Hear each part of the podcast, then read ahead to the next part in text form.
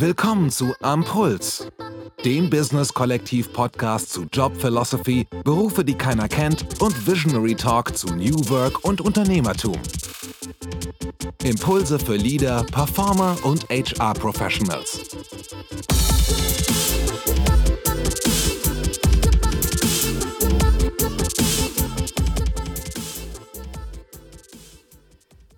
liebe Hörer, ich begrüße euch zur neuen Ampuls Podcast Folge. In dieser Folge hört ihr ein spannendes Interview, das ich mit Andrea Rexer auf der Female Speak Up Night geführt habe. Andrea ist die Leiterin des Ressorts Unternehmen und Märkte beim Handelsblatt und war zum Zeitpunkt der Female Speak Up Night die Leiterin des Ressorts Finanzen bei der Süddeutschen Zeitung und auch die Redaktionsleiterin des Frauenwirtschaftsmagazins Plan W. In diesem Interview sprechen wir über Journalismus als Beruf, welche ihrer persönlichen Stärken ihr dabei geholfen haben, im Job und auch in der Karriere voranzukommen und vor allem auch, wie es ist, Freigeister zu führen. Und jetzt viel Spaß dabei.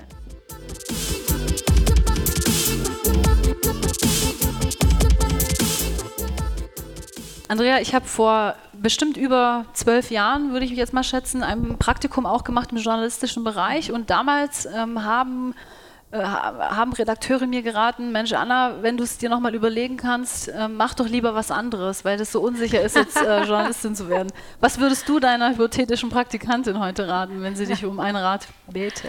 Das ist in der Tat so. Das vor zwölf Jahren war, glaube ich, so der Moment, wo alle gedacht haben, die Printzeitungen sterben und wir sind zwölf Jahre später und es gibt uns immer noch aber in, natürlich in einer ganz anderen äh, Form. Ähm, äh, vor zwölf Jahren gab es noch einen Redaktionsschluss, das gibt es heute in der Form eigentlich nicht mehr, also gibt es schon, aber es hört dann nicht mehr auf. Früher sind alle dann nach Redaktionsschluss heimgegangen, haben alles fallen gelassen und bis nächsten Morgen, Morgenkonferenz war nichts zu tun. Und das hat sich halt total gewandelt. Also wir produzieren inzwischen ähm, integriert, das heißt wir produzieren, wir schreiben und texten alle für Print und Online und äh, sind auch auf den sozialen Medien unterwegs. Das heißt, das Berufsbild hat sich da schon gewandelt, damit auch die Zeitung und damit ist der Job aber auch äh, sozusagen äh, ein Stück weiter in die Zukunft gegangen, ohne abzusterben. Was bedeutet das für mich als Journalist? Wie muss ich heute sein? Welche Qualifikation muss ich mitbringen, um mich da zurechtzufinden in diesem übergreifenden Content? Ähm, Management, sage ich mal, das wirklich dann auch über verschiedene Kanäle ausgestreut wird? Ich glaube, der Schritt ist gar nicht so riesig, weil es war schon früher so, dass, ähm, also ich wollte schon Journalistin werden, als ich 12, 13 war, da war mir langweilig in den Ferien. Ich habe angefangen, so ein Tiermagazin zu kleben und meine Mama meinte dann so, äh, das Kind sollte mal ein Praktikum in der Zeitung machen. und schon damals ähm, habe ich immer die Journalisten gefragt, was, was muss man denn machen, was muss man mitbringen?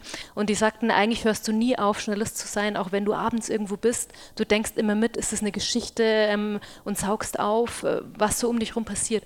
Und ähm, früher war es halt so, dass man das nur einmal abliefern konnte in, in Form von einer gedruckten äh, Geschichte. Und heute ist es so, dass man auch Teile daraus einfach nur mal posten kann ähm, oder in eine Diskussion mit einsteigt. Das ist sehr viel interaktiver. Also ich, ich finde es facettenreicher geworden. Das finde ich eigentlich ganz schön dadurch, dass wir jetzt, sage ich mal, im Vergleich zu vor zehn Jahren in völlig anderen Sphären jetzt uns befinden im Bereich Journalismus, wie haben sich da auch die Businessmodelle verändert? Ja, also wenn ich, wenn ich mir das anschaue, welchen Wert schaffen Journalisten heute eigentlich noch? Wir können ja alle jederzeit überall ähm, selbst Nachrichten herstellen und ähm, ja, lesen, selbst Produzenten sein von, von Content. Bei der Merner werden wir auch nochmal ähm, uns darüber unterhalten, wie das zum Beispiel aussehen kann. Ähm, welchen Wert bringen uns Journalisten und was liefert ihr sozusagen, was tragt mhm. ihr bei? Ähm, ich glaube, dass der Wert von einer journalistischen Marke, so wie es die Süddeutsche Zeitung ist, so wie es FAZ, das Handelsblatt an andere, ähm, viel, viel wichtiger geworden ist. Ähm, man sieht das äh, extrem exemplarisch am Beispiel Donald Trump.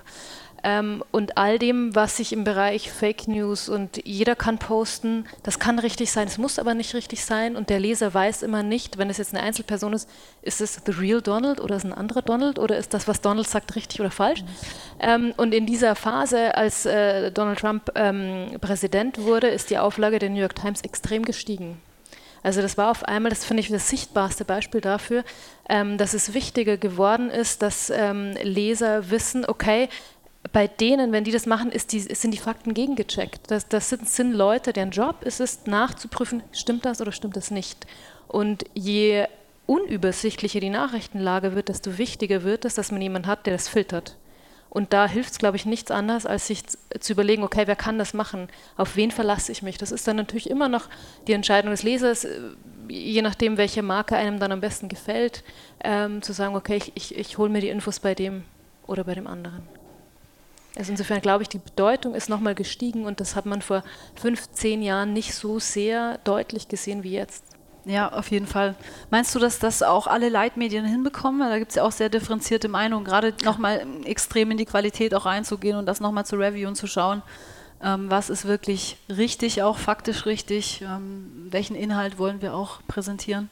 Nee, man sieht ja schon, dass sich sehr, sehr aussortiert. Ne? Also es gibt viele kleinere Titel, die ähm, von größeren geschluckt werden. Man sieht es zuerst in der Regionalberichterstattung, aber das setzt sich natürlich fort. Man sieht es auch schon bei den überregionalen Medien. Ich finde es gar nicht so schlimm, solange ähm, eine gewisse Vielfalt trotzdem übrig bleibt. Problematisch wird es dann, wenn ähm, alle Medien in einer Hand sind. Also USA ist zum Beispiel ein Mediensystem, das sehr kritisch ist, weil es eigentlich nur noch, also weil es vor allem sehr, sehr große, sehr konträre Konzerne gibt, die dann alles kontrollieren.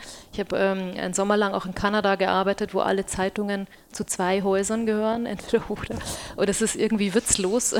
Und ich habe damals bei so einer ähm, Independent Media ähm, Outlet gearbeitet. Das heißt, äh, dort äh, ist der große Unterschied zwischen Mainstream Media und Independent. Und das war so eine kleine investigative Plattform in Vancouver, die deren Modell es ist, unabhängigen ähm, investigativen Journalismus zu bieten, der übrigens gratis ist und sich sozusagen als Dienst an der Gesellschaft versteht, um diesen Monopol auf der anderen Seite gegenzuhalten. Soweit sind wir in Deutschland Gott sei Dank noch nicht, weil ich mhm. finde, hier gibt es sehr viele, sehr hochqualitative Medien immer noch, also auch im öffentlich-rechtlichen, das man in vielen anderen Ländern nicht hat. Und ähm, ich finde, das ist einfach eine wahnsinnig wichtige Funktion für eine Demokratie, weil wie sollen Le Leser oder Menschen entscheiden, für wen sie wählen, wenn sie nicht wissen, ist das richtig, was ich jetzt gehört habe, oder ist es falsch? Ähm, weil niemand kontrolliert, ob das totaler Quatsch ist, was die erzählen oder nicht. Ich finde den Typus Journalist sozusagen als Beruf ja auch sehr interessant. Wenn ich mich zurückerinnere an, erinnere an meine kurze Zeit im Journalismus, dann weiß ich, dass das immer Personen waren, die ihre Themen, wenn es ging, also bis zum bitteren Ende dafür gekämpft haben. Ja. Die haben ihre Themen nicht aufgegeben, die haben auch bei Widerspruch ähm, noch dafür argumentiert. Ähm, jetzt führst du ja selber ein äh, Team von Journalisten. Wie ist das, Freigeister zu führen? Stelle ich mir als Herausforderung vor. Es ist ein bisschen so, wie äh, manche Manager, mit denen ich ja viel zu tun habe, klagen, dass die junge Generation ja äh, so viel fordert. Und ich denke mir immer, mach doch bei uns mal ein Schnupperpraktikum. bei uns ist die Generation Y quasi schon immer da. also sprich Menschen, die einen starken eigenen Willen haben, die sehr kreativ sind, die genau wissen, was sie wollen und was sie nicht mitmachen ähm, und in vielen Konzernen scheint das was Neues zu sein, bei uns nicht. was man machen kann, wie führt man die einfach über Inspiration? Also was nie funktioniert hat, sind irgendwelche Ansagen. Also das hat bei diesem Typus Mensch noch nie gefruchtet und tut es auch immer noch nicht. Deswegen muss man die einfach über Themen mitnehmen. Wenn ich merke, ein Mitarbeiter hat keine Lust mehr oder der, der, der, der arbeitet nicht mehr richtig, äh, unterhalten wir uns darüber, ob das Themenfeld, das er beackert, noch das Richtige ist oder ob er Lust hat, was Neues zu machen und dann stellen wir um und dann im besten Fall funktioniert es wieder. Welche persönlichen Eigenschaften helfen dir, dass du das genauso machen kannst, dein Team motivieren kannst? Ähm also ich glaube, eine ungebrochene Neugierde, ähm, diese Offenheit, ähm, wie du auch vorher sagtest, von anderen zu lernen. Ich weiß, dass jeder aus meinem Team hat ähm, eine Kernkompetenz, die ich nicht habe. Also jeder ist in irgendwie in seinem Fachgebiet tiefer drin als ich. Ähm, und denen die Freiheit zu lassen, sich da auszutoben und zu gucken, wie kann er seine Stärken am besten ausspielen. Und dann hilft es noch, äh, in Stresssituationen ruhig zu bleiben. Und das konnte ich schon immer. Also ich bin vor meiner Diplomprüfung äh, zuerst mal zwei Tage Gleitschirmfliegen gegangen und meine Mitbewohnerin dachte, bist du irre? Wir haben übermorgen Prüfung, was machst du? Und ich so, ich habe das Gefühl, ich habe jetzt alles und ich brauche jetzt die Phase, dass es absackt. Okay, also sozusagen Stresstherapie, einmal in den Flieger und dann runter? Ja, ja genau. Okay. Ich habe in äh, Bullshit, an die nur Frauen glauben, habe ich in einem Kapitel festgehalten, wenn du ähm, was möchtest und beruflich vorankommen willst, dann musst du auch ab und zu mal sagen, ja, ich will das, hier bin ich. Ja. Ähm, war das bei dir auch so oder hast du, warst du immer bereit, wenn du ähm, die Option hattest und hast auch gesagt, ich möchte das tun oder? Ähm? Ja, also ich habe ähm, auch ein paar Mal schon äh, den Job gewechselt und ich finde, das ist auch was, was ich jeden oder jeder empfehlen kann, auch mal sich an was Neues ranzutrauen, auch mal sozusagen Sprung, entweder in ein anderes Fachgebiet oder in, an, zum anderen Arbeitgeber zu wagen, weil bei jedem Wechsel habe ich unheimlich viel gelernt. Also A, wie, wie kann man Dinge organisieren, wie funktionieren sie, wie funktionieren sie bei anderen anders äh, und sich nicht abschrecken zu lassen, mal was Neues zu machen. Ich wollte zum Beispiel nie Bankenjournalistin werden, das hätte ich mir nie träumen lassen. Und dann war die Finanzkrise und ich fand dieses Thema so wahnsinnig spannend und dann kam ein Angebot, dass ich von Wien nach Frankfurt gehe. Und ähm, zuerst dachte ich mir, bin ich schon nicht verrückt gehen, das hässliche Frankfurt, wo ich im schönen Wien lebe. ähm, aber das war sozusagen in, diese, in, dieser Hochphase der Finanzkrise und ich äh, wusste, das Einzige, was ich so überhaupt nicht verstehe, sind die Banken. Und dann bin ich da reingegangen und musste am zweiten Tag gleich einen Kommentar über die Commerzbank schreiben. Ich saß in dieser Pressekonferenz und dachte mir, die reden alle Chinesisch.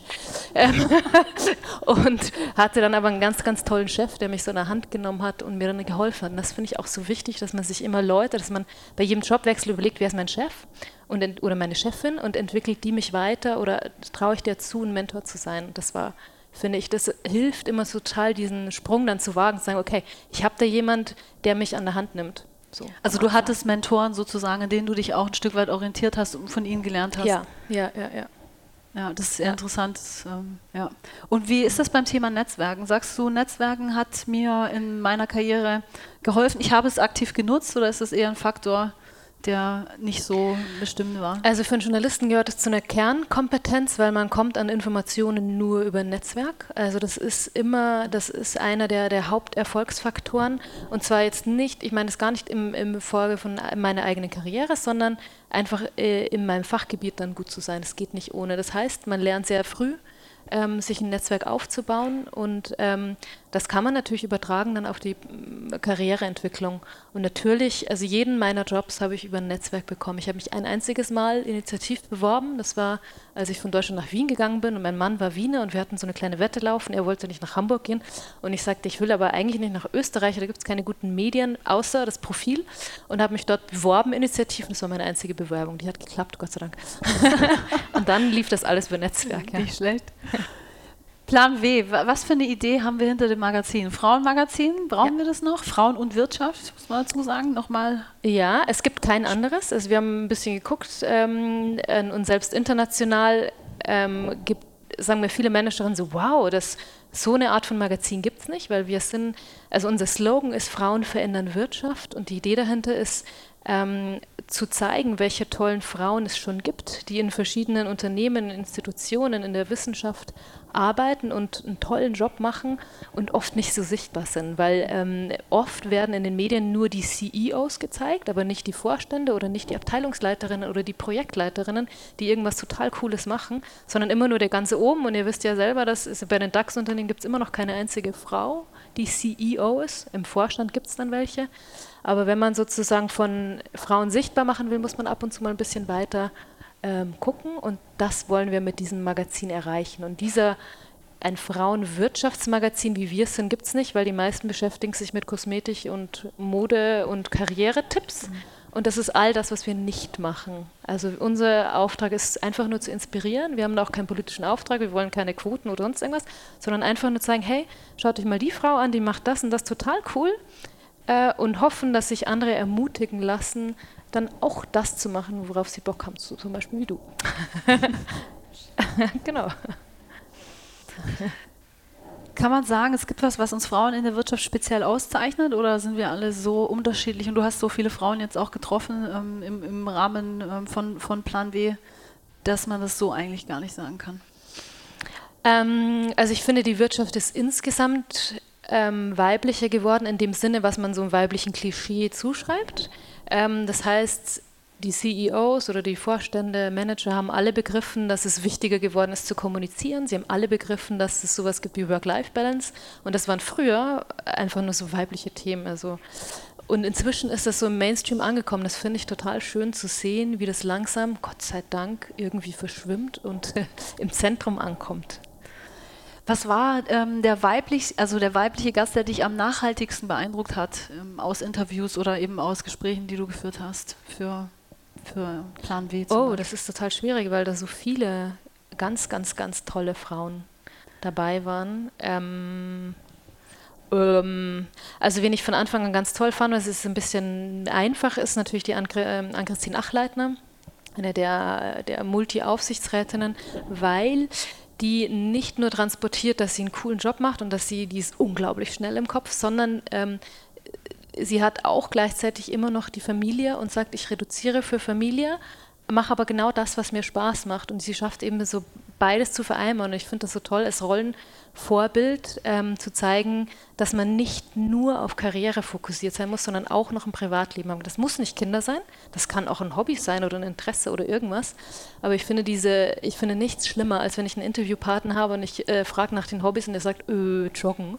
Weil das ist so, okay, du machst eigentlich nichts. ähm, und ich weiß nicht, was diese Menschen dann machen, wenn sie mal in Rente gehen. Das ist ja fürchterlich, ja, da bleibt nichts übrig. Und äh, ich finde nichts schöner, als wenn man ein erfülltes Leben hat, und zwar in allen Bereichen.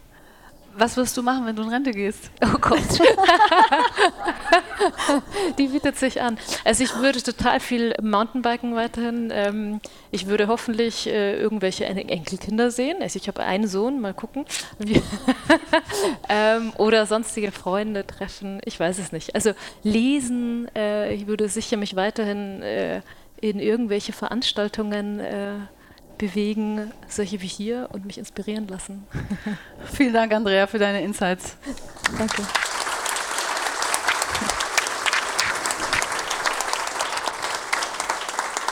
Wenn ihr Lust habt, mehr zur Female Speak Up Night zu erfahren, dann folgt doch einfach unseren Links unten in den Show Notes zu diesem Podcast. Übrigens, Männer sind auch herzlich willkommen. Ich freue mich auf euch, eure Anna Rossi vom Business Kollektiv. Thank you.